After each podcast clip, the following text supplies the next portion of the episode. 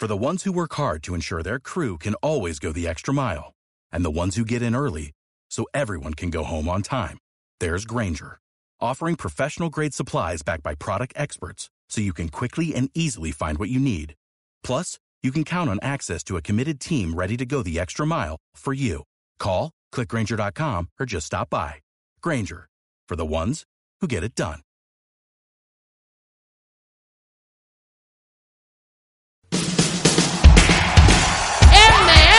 Adictos. Are you ready?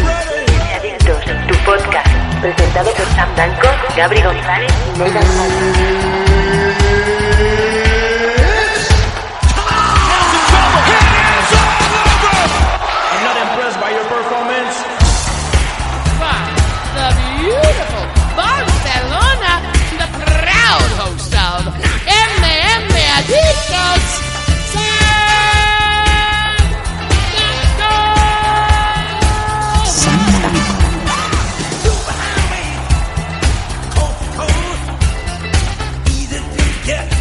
Yo, yo, yo, manicas, ¿qué tal? Bienvenidos una semana más a MM Adictos, tu programa semanal del mundo, MMA. Creo que llevamos ya 126 números y digo que tengo la duda porque es que realmente después de la semana pasada que os enchufamos la friolera de cuatro números en apenas eh, seis días, yo creo que más que más que menos va un poco liado y no sabe cuántos números llevamos ya. Creo que mm, buena cuenta de ello lo sabe la voz del sur, el hombre mediático, el hombre que le llaman de las emisoras eh, generalistas de deportes eh, para preguntarles qué es el MMA y si se van luego a tomar cervezas cuando acaban las contiendas. Estamos hablando de Nathan Hardy, muy buenas. Muy buenas, San. Aquí, pues mirando ya también qué número llevábamos, ¿no? Y parece que sí que es cierto, el 126 ya. Oh, se lo podían preguntar bien bien a los jueces de UFC, ¿no? Más que nada, como saben tanto de números, pues eh, ¿por qué no preguntarles a ellos directamente? Brillante, sensacional. Le hemos vuelto a ver esta semana, pues lo mismo que vimos la semana pasada con Wasabi. Algunos mirando más pendiente del smartphone que, que de lo que estaba pasando sobre, sobre las aulas. Posiblemente eh, mirando más bien el cuerpo semiperfecto con ese 2% de grasa corporal. Estábamos hablando de sexy llama, obviamente, pero de esto hablaremos ahora en este resumen que vamos a, a hacer basándonos en este UFC de Seúl, el- este Fight Night de Benson Henderson contra Masvidal, que nos ocupó y que nos copó parte del fin de semana y que con el que vamos a hacer prácticamente el programa de hoy de M, M Adictos. Así que, sin más dilación, nos vamos a ir hacia el turronaco, que se compone con todo lo que hemos hablado y todo lo que nos va a, deparar este UFC Fight Night Masvidal Henderson.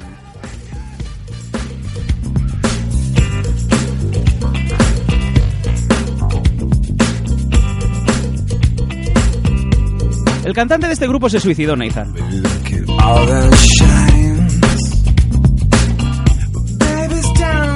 Pregunta de qué grupo, ¿eh? Running. Esto tú no habías nacido. Bueno, es lo que decimos los que ya cumplimos más de los 35 para intentar quedar puros. Atención, a vamos allá.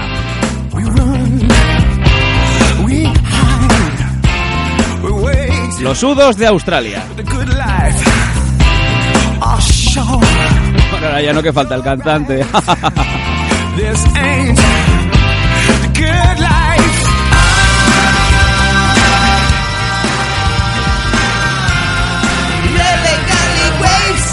Vamos allá. Eh, sí, es que me he pasado dos días atrapado en un Ikea, más que nada por eso estoy con el subidón de que no sé qué ha pasado con mi vida. Y yo ahora te digo, Nathan, eh, he disfrutado como un hijo de su madre montando muebles. Ah, pero No, no es broma, ¿eh? No Lo es broma. En serio. No es broma, lo he disfrutado. Me siento útil. Y sobre todo cuando tu mujer te ve como estás ahí a cuatro patas, ¿no? Eh, montando muebles que, que se llaman como, no sé, eh, Blomquist, ¿no? Eh, Bloomberg, Iron Man, no sé, muebles así. Y ahora tenemos un montón de muebles en, la, en casa y no, no sabemos qué utilidad tienen. Pero bueno, ahí están montados. Lo importante es que lo haya montado bien, ¿no? Y que luego a los 5 segundos no se vayan a caer. Ay, de, bueno, por si acaso están apoyados en la pared.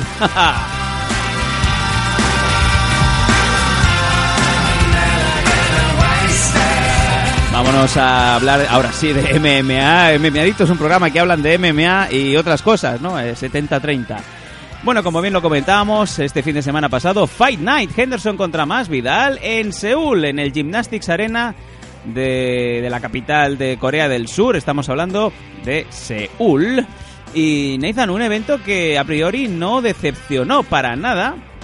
Eh, y bueno, que básicamente tuvo unos combates muy interesantes y sobre todo nos ha dejado eh, una sensación un poco extraña. Vamos a hablar directamente de, de ese main. Vamos a hablar, eh, vamos a comenzar hablando por ese Benson Henderson contra Jorge Más Vidal.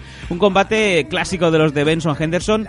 Hay cinco rounds por delante, nos los vamos a comer, obviamente, y con ello pues todo el público. Pero yo creo que más que la victoria de Benson Henderson sobre el cubano, eh, la duda está, Nathan, en que le acercan el micrófono y, a- tranquilamente Benson dice, eh, bueno, ¿te parece ahora que aburro? ¿Te parece que no soy divertido? Y directamente va y le dice al, eh, al MC, le dice que está pues eh, fuera de contrato, ha acabado su contrato con UFC y que es hora de ir a bucear en el mundo del free agent. O sea, vamos a ver qué me ofrecen otras empresas, qué me ofrecen otras marcas. Sorprendente cuanto menos decirlo en UFC y delante de todo el mundo con el, digamos, con el público delante, ¿no? Sí, y en parte además también porque Benson Henderson, pues bueno, creo que la madre me parece que es coreana. eh, señor. Es de allí y no sé, o sea, eligió como su segunda casa, entre comillas, ¿no? Para, para esa noticia. La verdad es que un puñetazo en la boca de Dana White directamente. Y dentro de la jaula, ¿no? Recién acabado, no espera ni a rueda de prensa. Que, bueno, su- creo que Dana no ha estado allí en Corea. No estaba. Eh, Estaba entonces, Kenny, pues Kenny. no sé, también ha utilizado, no sé. No, no lo considero. A ver, es inteligente por, por una parte. Es que hay que recordar, mira, había un, había un dato, creo que había. Eh, ayer al acabar la pelea, que también salió a- por, por esto, ¿no? Por esto que había comentado. Que cuando era campeón estaba haciendo más de 100 mil dólares. Y ahora, en las últimas peleas, antes del acuerdo también de Reebok, que creo que habrá tenido ah, algo que ver, ¿no? Con esta decisión de Benson. Está haciendo 40 y en torno a los 48 mil dólares. Por, por presentarse, ¿eh? Por presentarse al combate. Ajá. Eh, entonces ya de por sí le estaban bajando algo el sueldo. Pero bueno, obviamente si no eres campeón es normal, ¿no? Pero es que ahora con este este tema de Reebok y si nos vamos incluso ya no al caso de Benson Henderson que lleva también, bueno, puede llevar prácticamente las mismas peleas que a lo mejor que Ronda Rousey en, en UFC, ¿no? Pero sí recordamos que había unas escalas salariales. Por ponerte el ejemplo, ¿vale? Eh, Ronda Rousey pasaría, según lo que se, según el número de peleas, si su próximo combate no fuese por el título, pasaría a cobrar, creo que son 5.000 dólares Ujú. Vale. por, por, por Reebok. Luego, por supuesto, hay que recordar que todos esos bonus y todo ese sueldo que no va, no se enseña a la comisión, o sea, sí, bueno, que no se enseña a la comisión realmente, que, que te da USC, ¿no? Por, por presentarte, por pelear, por todo, por todo el show, ¿no? Eh, pero eso, no dejan de ser, de, de llamativo el dato, ¿no? Que los luchadores han perdido mucho poder, mucho dinero. Que también había una reflexión interesante respecto a lo que había ayer, porque Dominic Cruz también comentó algo al respecto, ¿no? Pero lo de, lo de Dominic Cruz era más por el tema de un combate que hubo ayer por la noche en- de, de boxeo, Vladimir Klitschko contra Tyson Fury. Ujú. Eh, comentó Dominic que mm, el combate, que hay que decir, bueno, tú también creo que viste parte del combate, Sí, correcto, Fue- lo vi. fue una puta mierda. Por decirlo de alguna manera, fue una puta mierda. Mm, Desde respeto a los dos, por supuesto, pero eh, daba la sensación como que Klitschko, el gran campeón, mm, se le había olvidado de repente que tenía que boxear, tenía que, que aquello consistía en lanzapuñetazos. Ajá. Eh, y ante la falta de acción, el comentario de Dominic Cruz fue eh, que mientras en estos dos luchadores, por hacer una basura de combate, según, según su- no creo que no dijo basura, pero iba por ahí los tiros, vaya. Dijo que se estaban llevando millones por ello. Y sin embargo, en otras partes, y alguien, o sea, lo dejó ahí, sin embargo, en otras partes, lo, lo dejó ahí al, al aire, y una persona le contestó diciéndole que, mm, bueno, es cierto que, a ver, los promotores, a fin de cuentas, cuando tú haces el boxeo, llega, mm, contrata a los dos boxeadores, tienes el pay-per-view, tienes las entradas, pero no tienes, como, como dijo este, esta persona, una oficina, 400 luchadores a los que mantener, eh, y todo esto en referencia a UFC. Y es que son datos importantes también cuando dicen, no, es que ganan menos que en el boxeo.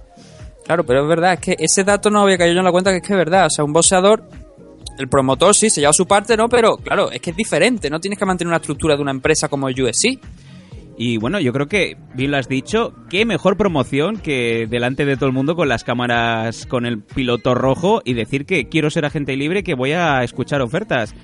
Lo primero que salieron a la palestra inmediatamente fueron Bellator, One FC y sobre todo gente que está, digamos, luchadores que están en el mundo indie, por decirlo así entre comillas, léase Josh Koscheck, léase incluso Ben Askren diciendo Welcome to the team, eh, te esperamos con los brazos abiertos. Esto, obviamente, Nathan va a abrir muchísimo los ojos y le va a dar no solamente la oportunidad a otras empresas de pugnar por eh, Benson Henderson, sino también, eh, vamos a lo que vamos, ¿no? Eh, va a cobrar como se cobraba antaño, antes de, de la incursión de la marca del The Pump, ¿no? Dentro de UFC. Es importante que va a poder llevar su propio sponsor. Que eso es también garantía que va a seguir cobrando más. Yo, ahora que estábamos con el show de, de Seúl, yo recuerdo la macho- ma- mayoría de luchadores coreanos que yo he visto llevaban los pantalones llenos hasta arriba de publicidad. Sí, señor. Señor, parecía un suplemento dominical de un periódico, ¿no? Sí, o una camiseta de un equipo latinoamericano. Ah. Que suelen llevar publicidad hasta, hasta las zapatillas. Cementos Bimbo. Y sin embargo, ahora, pues claro, con el, lo del acuerdo de River no llevan nada.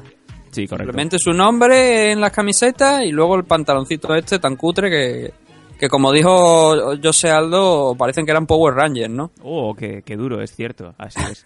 Bueno, hay que comentar que eh, mientras eh, Benson Henderson estaba hablando a Kenny Florian, quedó clarísimo eh, un gesto que es internacional, que es el gesto de cuando un luchador se retira o abandona. Se quitó los guantes, se quitó las guantillas, las cruzó y las puso en el suelo a modo de retiro. Aquí había mucha mucha lectura, quizá escondida, Nathan, o no la acabábamos de ver, porque eh, después matizó un poco sus palabras diciendo que él automáticamente se va a retirar en UFC, quiere retirarse en UFC y él se debe a la empresa de Zufa. Sin embargo, quiere hacer ese par de combates fuera de, de la empresa y ganar lo que debería de cobrar, ¿no? Claro. Llegado a ese punto es que yo creo, ob- obviamente es por el tema de dinero, ¿no? Porque es que es tontería, es que un, un luchador como Benson, que está ganando ya incluso a, normalmente él ha sido lightweight, pero ya ha decidido subir incluso a welterweight y sigue ganando. Eh, tiene una buena racha de victoria, es un luchador conocido, UFC ha hecho a Benson Henderson. Bueno, no solamente UFC, WEC también, ¿vale? Cuando, cuando estaban en la compañía. Pero es normal que un luchador que no le quedan quizás demasiados años, por- por- porque hay algunos luchadores que, eso, que no le, por ejemplo, Carlos Conde ha dicho que no le queda tanto realmente, o había una noticia hoy que, que comentando eso, que no le queda tanto tiempo. Es lógico que quieran hacer el máximo dinero posible.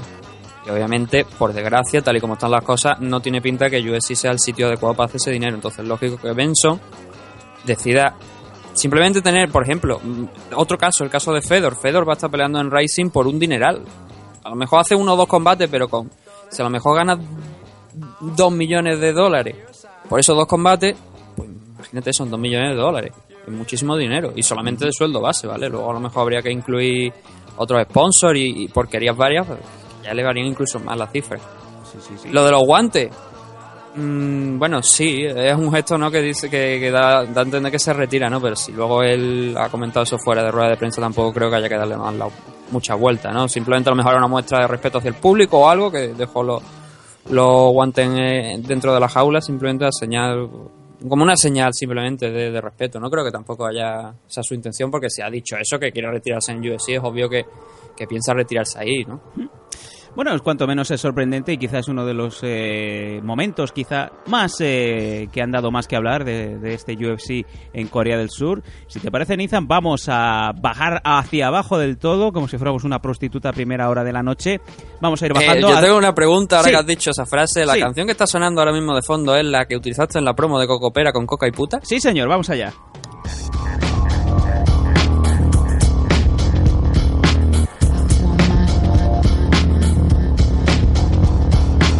Que por cierto también es el tema principal del nuevo programa de los Danco. Esto no es sexo, no, no, en la vida es sexo, Nathan, es lo que hay. Vamos allá.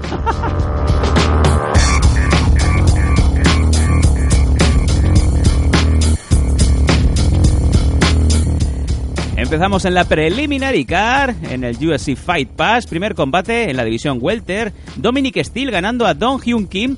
Ojo Nathan, hay dos, hay dos Don Hyun Kings. Hmm, Esto Esto, es- lo, lo comenté en el último programa que, que parecía que o lo habían clonado o, no, o que peleaba dos veces, ¿no? La verdad es que no conocía a este primero, a Don Hyun King.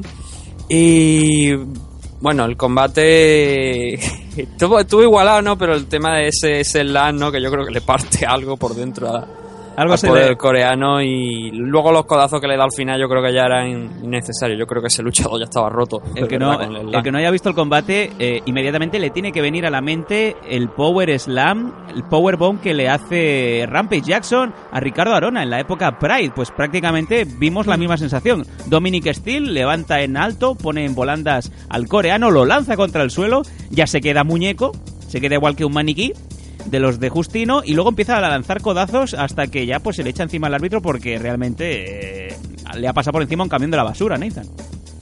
Sí, hombre, tiene su diferencia con el de con el de Quinton, más que nada porque estaba en la ahora no me acuerdo quién era el rival.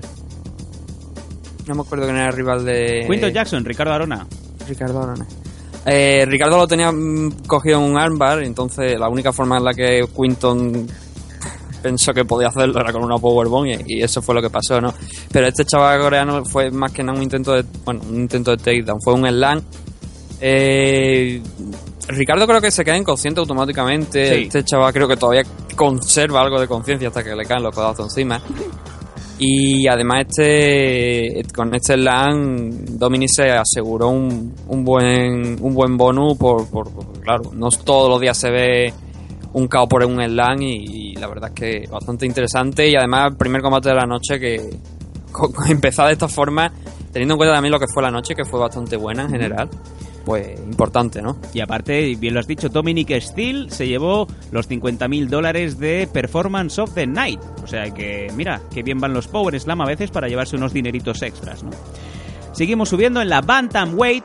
eh, Marco Beltrán, el mexicano, ganando al chino Ning Wang Yo. Un combate que a mí me sorprendió mucho, Niza, porque la- en las casas de apuestas daban favorito al chino. Y hay una ley no escrita en el mundo MMA que es eh, cualquiera casa de apuestas que dé favorito a un chino mm, apuesta al, contrario y siempre te vas a llevar la pasta. Y no ha sido... Bueno, nadie me va a quitar la razón. Malco Beltrán ganando por split decision. Y bueno, pues eh, volvemos a decir lo de siempre. ¿Qué pasa con eh, los asiáticos, sobre todo de la zona de las hijas de Mao, que no tienen suerte en el mundo MMA o qué? Hombre, este chaval. Eh, Ning llevaba. Había llegado a UFC hace ya dos combates. O sea, este era su tercero en, la empresa y los dos combates anteriores los había ganado. Una decisión unánime y otro por, por KO. Que, hombre. eh, hay que decir que las MMA en China, pues por desgracia de momento, a pesar de que son un país con grande con una gran tradición de artes marciales, ¿no? Pero en el tema de MMA no parece demasiado competitivo por el momento. Tú lo sabrás mejor que nadie cuando vas a un gimnasio y estás fregado. Sí, señor. Sí, señor. Y el que no lo sepa, ya hace varios años, creo que la friolera de cuatro años, eh, yo antes pues vivía, vivía en Shenzhen, en, en China, y eh, estuve buscando lugar para poder entrenar. Entrenar MMA, encontré un gimnasio allí en, en, en Shenzhen, el, el MMA Shenzhen. Me voy a apuntar y el primer día Nathan me dice no puedes pasar, ¿por qué? Porque está fregado. Y no me pude apuntar, porque estaba fregado. Es una historia legendaria, ¿no? Sí, señor. Ahora mismo ese programa no se puede escuchar porque estamos trabajando en la red subida.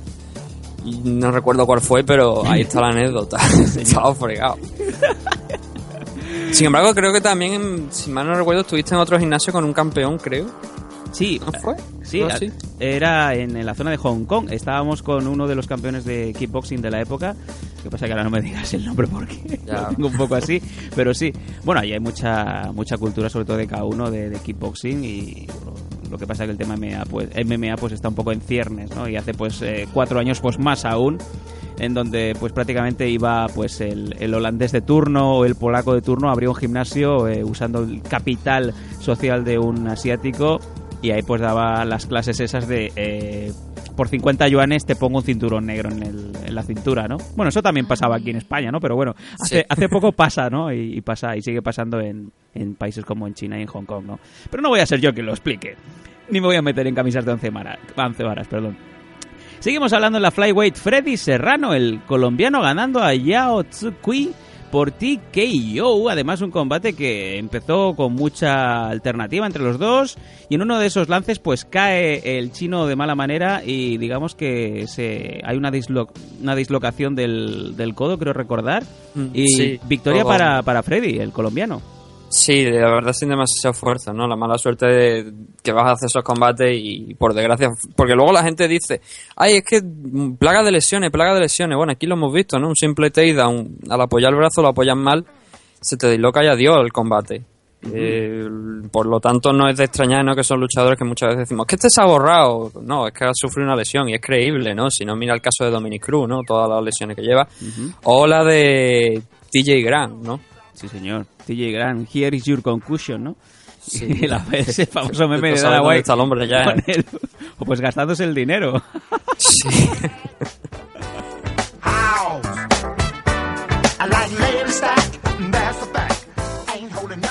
Bueno, Nathan, aquí viene uno de esos combates que realmente eh, van a ser recordados durante mucho tiempo. La victoria de Seo Hee Ham o Hammerley, la, coreana en el peso paja, ganando a Courtney Casey por decisión unánime, triple 29-28. Un combate muy divertido hasta el punto, Nathan, de que también se llevó el bono de 50.000 pavos a la pelea de la noche. Y mira, yo tenía ganas de. Bueno, este, este evento, obviamente, aparte por aquí llaman, yo tenía ganas de ver a, a otra vez después del año pasado, que ese combate contra Johanna, pues. Bueno, contra Johanna no me refiero a la campeona, contra Joan Calderwood, la escocesa, sí, sí. creo que es, me parece. La escocesa, sí.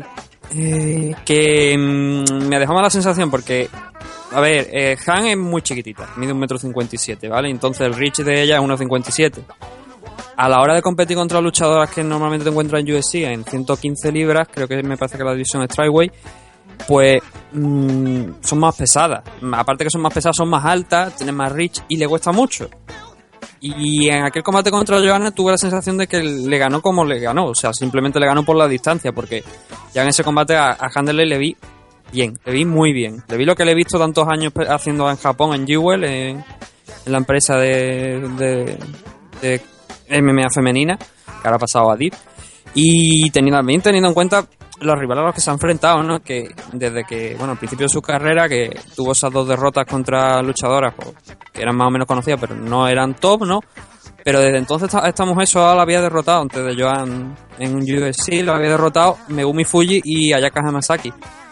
Aparte de en, K, en K1, porque ella también practica shootboxing y, K, y, y- creo, que es shootboxing, eh, con, también con todos de, de, de allí de Japón, con Rena Kubota, que va a estar en, en Rising a final de año, y con Erika Kamimura, que también tiene un gran récord en, en, ki- en shot, entonces, en shoot, perdón, en shootboxing. Ujú. Entonces, aunque no, creo que Erika Kamimura me parece que es más de K1. Es que la verdad que me, hay veces que me confundo, entre- porque el récord de shootboxing y K1 te lo cuentan casi como idéntico. Entonces eso, lo había visto pelear y me había dado coraje porque creía que se lo podía haber llevado si no hubiera habido esa distancia, ¿no? Y entonces cuando llegó aquí en este combate y aparte estaba en casa, estaba disfrutando desde el entran, eh, bailó a la hora de entrar. Pero totalmente ida, parecía cualquier chica que te encuentras en un after a las 3 de la mañana, ¿no? Eh, o sea, que la, dices, a esta le puedo comer la boca porque no abre los ojos, ¿no? Sí, lo estaba disfrutando realmente, de estar peleando en casa allí frente a todo el público. La verdad es que no sé cuántos cuántos espectadores hubo al final, parece 12.000, do- sobre los 12.000. y, y le echó los cojones que yo esperaba que le echara, ¿no? Que eso le echa siempre, ¿no? Y en esta ocasión, por suerte para ella, eh, se llevó la victoria de forma justa y además con un gran espectáculo, con spinning, spinning kicks. E incluso en uno de, de esos momentos en los que intenta una. lo amaga, amaga ese- ese- hace ese giro. Y le da tiempo, como te dije en una conversación que teníamos, le da tiempo hasta tomarse un café antes de soltar una izquierda, como dice. Porque Courtney casi no, no sabía que, por dónde le iba a salir. Así es, así es. O sea, un combate muy disfrutable y que recomendamos a todo el mundo que no haya visto o que no haya descubierto a esta pequeña coreana, de que, como bien dice Nathan, de apenas metro 57, pero que tiene el nickname de Handerley en homenaje, Nathan, a Wanderley Silva, por lo de vamos pa'lante que no tengo miedo. Sí, sí, no, y sin miedo ninguno. Lo que estoy viendo, estaba mirando a, a la ficha de Corny en, en Sherdog y le dan unos 57, pero esto, este dato obviamente después de lo que, aparte de porque UFC estaba dando unos 70, si la veías ayer ni de broma tenía unos 57 Corny casi, o sea, había una diferencia, la misma diferencia más o menos que con Joan Calderwood. Vamos a Entonces, seguir subiendo en eh, la división. eh, vamos ahora a la Lightweight. Tae Hyun Bang ganando a Leo Kunz por decisión, split. También en la Featherweight, eh, Mike de la Torre ganando a Yui Chul Nam por también split decision. Y en el último combate también de la preliminary middleweight estamos hablando de Dong Chi Yang ganando a Jake Collier por TKO. Vamos a pasar al main car en este UFC Seúl.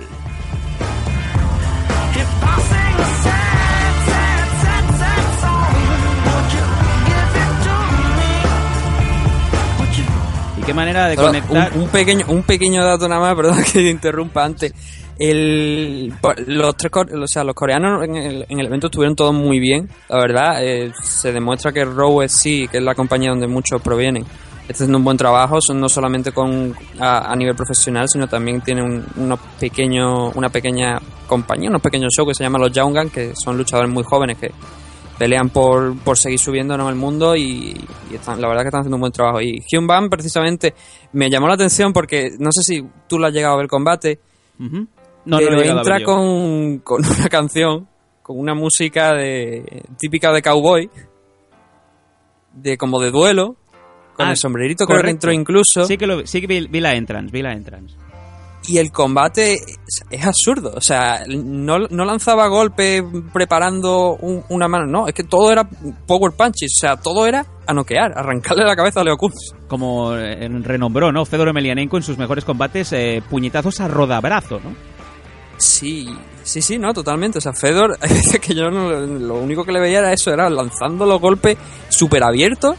Pero claro, si un golpe de eso te da, te noquea. En el primer round a, a Leo precisamente está a punto de noquearlo, ¿no? Resiste y la verdad es que el combate podría haber ido para cualquier bando, pero los puñetazos yo creo de Van y Juan Casa también eh, le dieron la victoria. Muchas decisiones por split, por, por decisión compartida y la verdad, no sé, mm, deberíamos quizás, sobre todo una que viene después, que debe- debería empezar a abrirse un debate sobre si realmente los jueces están preparados para puntuar o no.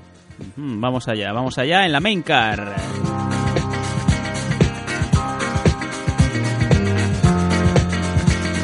Hoy nuestro, nuestro chimpancé que se ha quedado en continuidad, Gregory, hoy le ha dado por las canciones de la Motown y sobre todo de- del tema funky.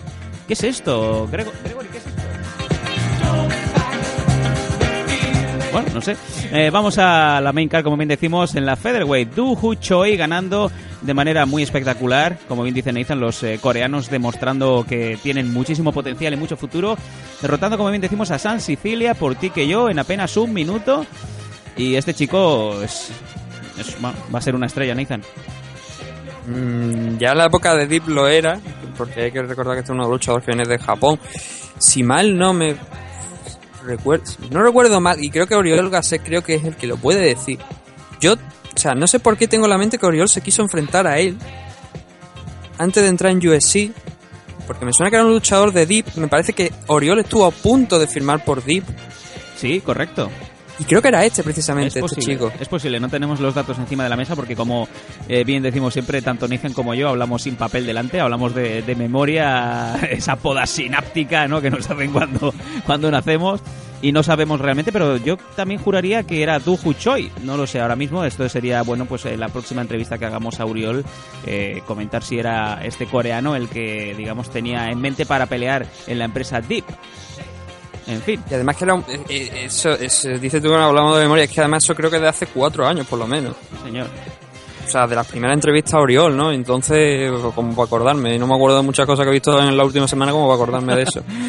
Vamos a pasar al siguiente combate, Nathan. Este mm, sí que le voy a pedir a Gregory que bueno, a ver, eh, Sí. sobre, sobre Choi, yo antes, eh, rapidillo, ¿no? Que, que, bueno, que mm, muchas veces se habla, ¿no? De otros luchadores de la Featherweight y es verdad que solamente lleva dos combates, este era su segundo combate, dijo que, que por lo visto UFC la había firmado por dos combates, ¿no? Pero mm, obviamente con una victoria, ¿no? Pues estaba preparado para seguir, ¿no? Eh, tiene 24 años nada más, tiene un 13-1 de récord. No parece que por el momento que vaya a desacelerar un poquito.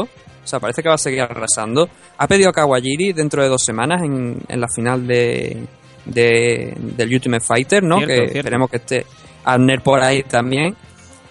Eh, y si no, de momento no se ha confirmado, de momento no hay nada, ¿no? Pero él ha pedido a Kawajiri, sabe dónde tocar, sabe dónde, sabe a qué puerta llamar. Y eh, si este chaval sigue así, que se preparen Aldo Conor McGregor porque va a ser un problema para ambos. Ujú, Recordamos Aldo McGregor en apenas eh, dos eh, semanas vamos a tener ese grandísimo combate que el mundo está esperando ver. Como también estaba el mundo esperando ver un combate que Nathan eh, a nosotros nos hizo soñar más que nada ya previamente los Wiggins y luego cuando pues digamos que se hace el silencio, se apagan las luces en el Olímpico de Seúl y suena la bella tonada de Andrea Bocelli y Sarah Brightman.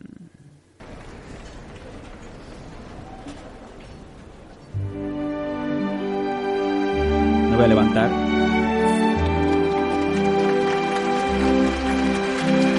favor.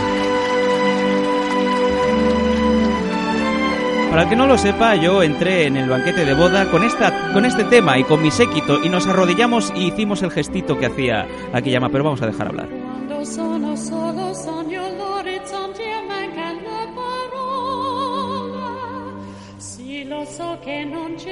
Madre sole. Ahí está. Piel de gallina en MM Adictos, Nathan. ¿Quién dice que no se pueden eh, amansar a las bestias? El- esta vez, la, la verdad es que aquí llaman, no sé, esta vez no hizo lo del saludo, ¿no? Fue No, una eso a mí me cosa- tocó mucho las pelotas, también te lo digo. Yo estaba, sí, es verdad, yo, yo estaba, me puse de pie y estaba de pie viendo cómo salía Akiyama con su séquito, todo el mundo trajeado, que parecía un videoclip de Genki Sudo, pero no se paran, no se ponen de rodillas. No sé, la verdad es que no, no sé por qué esta vez no lo hizo, ¿no? En casa más que nada yo creo que, que hubiese, hubiese estado bastante bien. Bueno, que realmente aquí ya no está nacido en Japón, ¿no? Pero que... Un momento, un Eh. momento. Eh, Gregory quiere subir el volumen, claro, sí. Hasta Gregory lo quiere. Déjalo, déjalo, déjalo, súbelo. vámonos.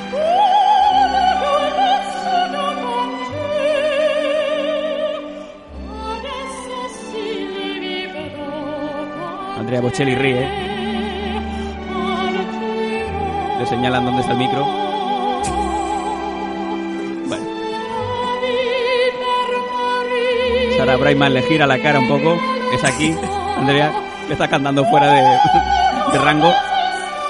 No, ahora vamos, vamos a dejar el, el tema de fondo mientras vamos a hablar del combate en cuestión. Luego cuando ya Andrea Bocelli atine donde está el micro, eh, subimos un poquito. Eh, Nathan, un combate que a priori pues eh, teníamos muchísimas esperanzas. Akiyama era el favorito. One more time. Yo no sé qué pasa. Eh, yo tengo una apuesta personal con uno de mis amigos. Me dice cada vez que pelea Akiyama y le den favorito, mm, apuesta la casa por el rival. Y no va a ser, eh, no, no se ha equivocado, es así. Alberto Mina ganando a Yoshihiro Akiyama por split decision, una split decision Nathan que nos ha dejado con la misma sensación del combate de apenas una semana en Monterrey. Yo creo que ya sabéis de qué estamos hablando. Un combate que, sin embargo, sí que tuvo, muchísimas alternativas hasta el punto de que se podía haber ido hacia cualquiera de los, lo- de los dos lados, ¿no? Pero, sin embargo, los jueces vieron eh, más por parte del eh, brasileño Alberto Mina que por eh, el señor Akiyama, ¿no? A ver, eh, es un combate. El primer round es, la- la clave. Yo creo que es bastante complicado de puntuar. Es un, porque es muy, muy justo. Hay gente que se lo da al Mina, hay gente que da un 10-10. Yo personalmente creo que es un 10-10 porque creo que ambos hacen más o menos lo mismo. Llama con las Lecky y Mina intentan hacer daño arriba. Eh, en el segundo round eh, hay un momento donde tú y yo dijimos lo mismo, ¿no? Hijos de puta en la polla, ¿no? Le pegó una patada en la entrepierna a Kiyama. ahí, no, ahí no. O sea, a, to- a todo el mundo que quiera sí, pero a Kiyama no le puede hacer eso. Y además vimos ahí a la esposa de Akiyama, la, oficial, porque hombre, este hombre si encima es eh, monógamo, pues entonces es que es Dios al- elevado a la máxima potencia, tocándose también el, el pecho, ¿no? Diciendo, ¿qué está pasando? Pero no de forma libidinosa, de que le había sentado muy mal.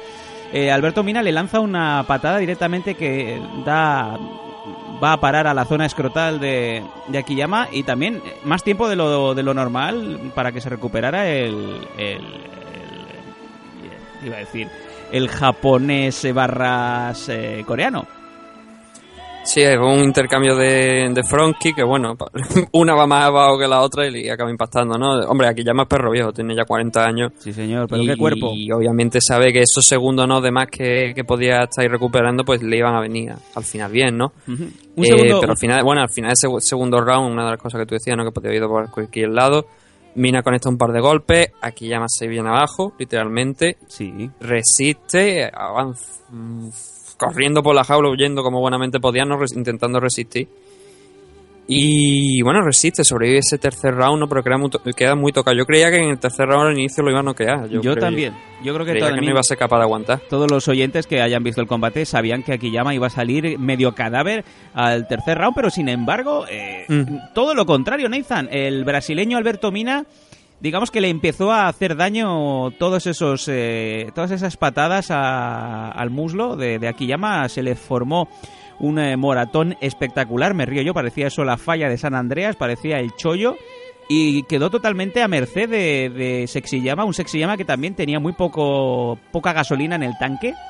Y parecía que en cualquier momento iba a caer el, brasileño, pero no fue así. No, no logró eh, finalizar Akiyama. Y claro, pues luego, pues lo que ya sabemos, Nathan, a la decisión de los jueces y para casa enfadados. Claro, y aquí en este tercer round es donde yo digo que creo que igual se están educando mal a los jueces de, de- MMA o mm, se, debe, se les debería invitar a hacer un poco más de uso del 10-8, o sea, sin miedo. No todos los rounds tienen que ser un 10-9, algunos pueden ser un 10-10, otros pueden ser un 10-8. Y creo que este tercer round precisamente debería ser de 10-8. ¿Por qué? Porque Mina no quería pelear, no quería estar de pie. ¿Cuántas veces cayó y esperaba Sexyama? Creo que es lo menos cuatro o cinco, en cuatro o cinco ocasiones tuvimos esta, este, este planteamiento, ¿no? Aproximadamente sí, cuatro o cinco veces que, que cada vez que recibía una Alessi o, o iba, intentaba, se le acercaba un poco a Kiyama, pues iba al suelo. Em, ya no sé yo si es culpa de también del árbitro, porque en parte si ves que un luchador, y esto se dice, si no tiene la intención de pelear, se le quita un punto. Pues sí, es cierto. Y Alberto Mina, hombre, yo entiendo que estés dañado, pero es que no, tenía, no tenías intención de pelear, tenías intención de ir al suelo, no hacer nada, dejar que pasara el tiempo y llegar al final. Eso debería ser, aparte de por el gran round que hizo Akiyama, que estuvo un par de veces a punto de acabar con él, pero es que estaba por encima, estaba totalmente encima de él. Y bien dijiste también, eh, bueno, eh, durante la charla que tuvimos en, en MM Adictos ese día, esto en Pride eh, es victoria pues sublime, ¿no? Para, para Akiyama. La actuación en general eh, yo creo que está por encima de cualquier puntuación, ¿no? Totalmente, porque en playa había que estar peleando hasta el último segundo. Y Alberto Mina se pasó cinco minutos desconectado del combate y los cinco minutos más importantes que son los del final. Por eso es lo que te dije, ¿no? Que en Pride esta pelea se da y una victoria aquí llama aplastante. En fin, eh, Nathan, en fin, amigos, eh, Akiyama, nuestro dios, vuelve a perder, pero no, qué bien lo ha no, hecho. no, no, no. Nunca pierde. Nunca pierde. Nunca pierde. Vámonos.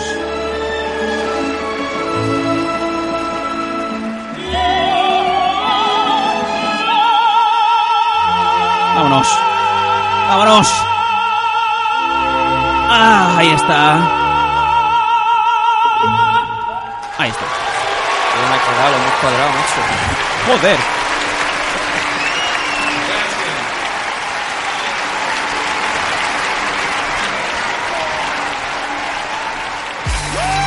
MMA Remix, baby. Andrea, Choque King, Wasabi, el primero de nosotros en UFC. Tío, si lo sientes, dilo cuanto antes. Nena, si lo sientes, dilo cuanto antes.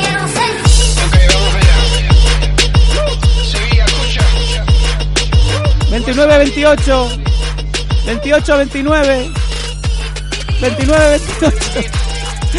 Puto Segui- robo de los jueces. Robo de lo bueno. Seguimos avanzando en el co-main event. Nathan Don Hyun King, este sí, el bueno, por decirlo así, Stan Gunn, ganando a Dominic Waters por TKO en el primer round. Eh, ¿Qué decir? Stan Gunn es eh, un luchador muy, muy correcto, es muy difícil de vencer en la división welter y además eh, Don Hyun King saliendo con Danza Kuduro, otra de las eh, canciones que salían en mi boda, esa fue la segunda canción. Y ya parecía que estaba en el bancote, en el banquete, parecía esto Bail Formosa, ¿no? Las cavas donde me casé. Nathan, ¿qué decir? Don Hyun King espectacular, ¿no? Sí, hombre, a ver, el- teniendo en cuenta que sobre todo que sus únicas derrotas han sido contra Carlos Condi, y además una derrota espectacular, recuerdo que fue, me parece una flying knee, que fue lo que lo noqueó. El- esa derrota contra Demian Maya, que fue más por lesión que por otra cosa, en un intento de takedown, pues le pegó un, un trayazo uno de los músculos de- del abdomen y fuera, ¿no? Y automáticamente tuvo que abandonar el combate. Y luego quizá esa derrota contra Tyron Woodley, que bueno, Tyron está ahí en línea también para el título y tiene un luchador con mucha pegada. Pero no es fácil, no es fácil noquearle. Y sobre todo no es fácil enfrentarse a él, ¿no? Es un luchador que, que, bueno, eh, se le puede decir que tiene bastantes decisiones, pero también tiene bastantes caos y bastantes caos importantes, ¿no? Y ayer lo vimos, ayer precisamente fue uno de esos donde ejecutó un plan a la perfección, completamente. Y. Sí, sí, prosigue, por O sea, favor. No, te- no tengo palabras porque, porque hizo, hizo un gran trabajo y, y la verdad es que ahora lo pone otra vez en primera línea de fuego y además pretende precisamente que sea contra Maya. Ahí lo has dicho, eh, le preguntan a Don Hyun Kim, eh, Kenny Florian, ¿quién quieres que sea el rival, tu próximo rival? Y Don Hyun Kim dice por eh, norma, por ley, tendría que ser Demi Amaya. Recordemos, Don Hyun Kim es el número 7 en el ranking welter y el sexto es el brasileño. Un combate que tendría todo el sentido del mundo y que a día de hoy, pues eh, yo veo a Stangan por encima de Maya, un Maya que ya, pues digamos que ha vivido sus eh, días dorados y han quedado un poco atrás, ¿no?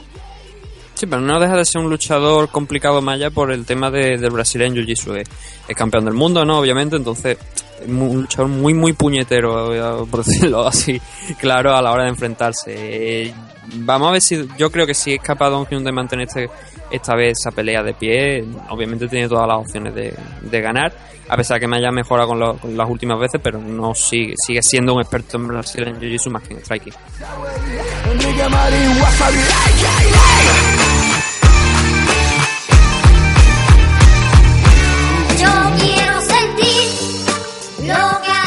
Y ya en el último combate, Benson Henderson, ya lo hemos comentado durante los primeros minutos, ganando a Jorge Más Vidal por split decision. Hay que decir también todo, Más Vidal saltó, digamos, como reemplazo de Tiago Alves, que se lesionó eh, por una costilla rota eh, apenas hace una semana. Entonces, pues todo el honor y también todo el crédito para el cubano Nathan por saltar en tan poco tiempo a, disputarle un main event a Henderson. Un Henderson que obviamente pues tiene la cabeza ahora mismo eh, en otro sitio, ¿no?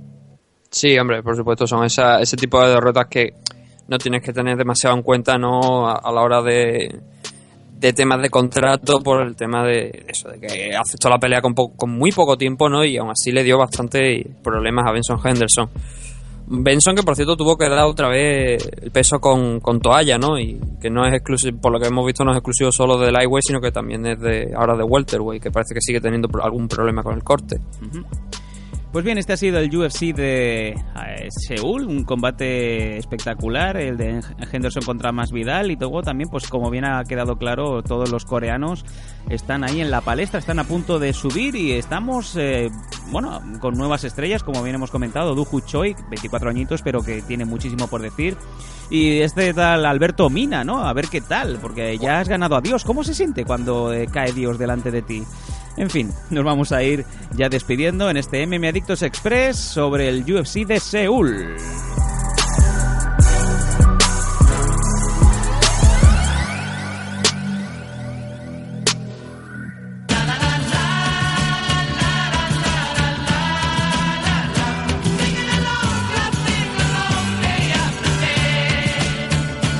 Let's go back, back, back to when they used to shape shift and shift right back. Before I picked up the mic and started writing Hora, hora de las despedidas, hora de hacer así con la manita, Nathan. Realmente ha sido una edición express. Queríamos comentar, no queríamos dejaros sin eh, vuestra dosis de UFC este fin de semana. Y por ende, pues hemos traído un resumen sobre todo lo que ha ocurrido en el UFC de Seúl. Y vamos a ver qué nos depara las siguientes semanas. Nathan ya está más que comentado. Eh, nos van a venir en apenas 10 días eh, 3-4 eventos muy importantes. La final y del TUF 22 con ese Chad Méndez eh, disputando contra Frankie Edgar. Vamos a ver si también está ahí eh, nuestro Abner Lloveras. Y luego ese grandísimo combate. No estamos hablando del Page Van Sant contra Rose Namajunas. Estamos hablando del Conor McGregor contra José Aldo.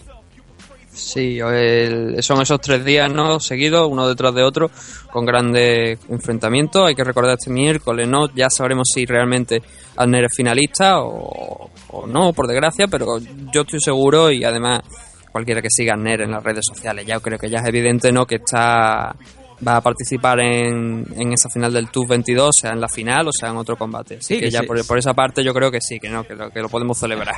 Hombre, se le ha dejado ver, o se ha dejado ver, ¿no? Ya sabemos que a, a todos nos gustan mucho las redes sociales. Ya se ha autodejado ver en Las Vegas estos días. Sí, además entrenando en el Tren Couture, Ujú. en el, el gimnasio de, de Randy. Y bueno, también recordamos ¿no? que por ejemplo Wasabi ya se hizo esas fotos ¿no? en el King MMA, así que o, o final o, o por lo menos pelea importante. Claro que sí, bueno, ya el hecho de, de poder entrar en una car también, vamos a ver, es Sí, una hombre, cosa supuesto. enorme, claro que sí. Hombre, que deseamos que, que haya llegado a la final, por supuesto, ¿no? Y que tenga esa oportunidad también como la tenía Wasabi. Pero si no, que tampoco pasa nada, ¿ves? Ya es un mérito, ¿no? Estar entre los cuatro mejores de Ultimate Fighter y estar en esa car de, de, de diciembre, ¿no? De la final, en una cara importante con Frankie Edgar y Mendes. Por supuesto, pues ya con todo dicho, con todo comentado, quedamos a expensas, queridos MM adictos, de volver en unas eh, en una semana, en un par de semanas, con un nuevo número de MM adictos, ya lo sabéis aquí. Ya somos aparte más de 5.000 locos en el grupo de Facebook. Eh, A todos vosotros, muchísimas gracias. Ya sabéis, eh, si sois 5.000, pues oye, ¿por qué no nos dais 5.000 eh, likes, 5.000 estrellitas en iTunes? ¿Por qué no os metéis en la página de Amazon y hacéis esas compras desde mmadictos.com? Que no cuesta nada. Yo lo dejo caer. En fin, eh, Nathan, ha sido un placer como siempre. Nos vemos en unos días aquí en MM Adictos. Eh, como de costumbre, un placer, ¿no? Estar aquí en MM Adicto y bueno, yo me conformo con que hagan 5.000 escuchas, ¿no? Directamente del programa. Bueno. Que no sean esos fans de palo que están en el grupo solamente porque han visto MMA en el nombre. Bueno, es grande. En fin, queridos amigos, nos vemos en unos días aquí en MMA Adictos.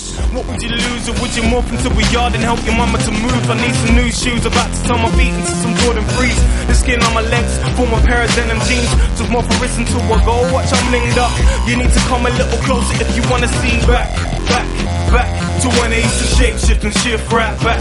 Before I picked up the mic, started writing rhymes. I could alter my form at any given time.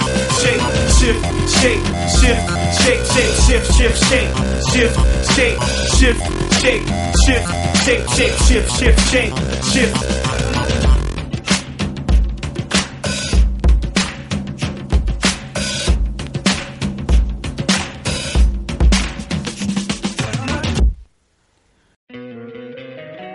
Encantaría tener 100 dólares extra en tu bolsillo? Haz que un experto bilingüe de TurboTax declare tus impuestos para el 31 de marzo y obtén 100 dólares de vuelta al instante. Porque no importa cuáles hayan sido tus logros del año pasado, TurboTax hace que cuenten. Obtén 100 dólares de vuelta y tus impuestos con 100% de precisión. Solo con Intuit TurboTax.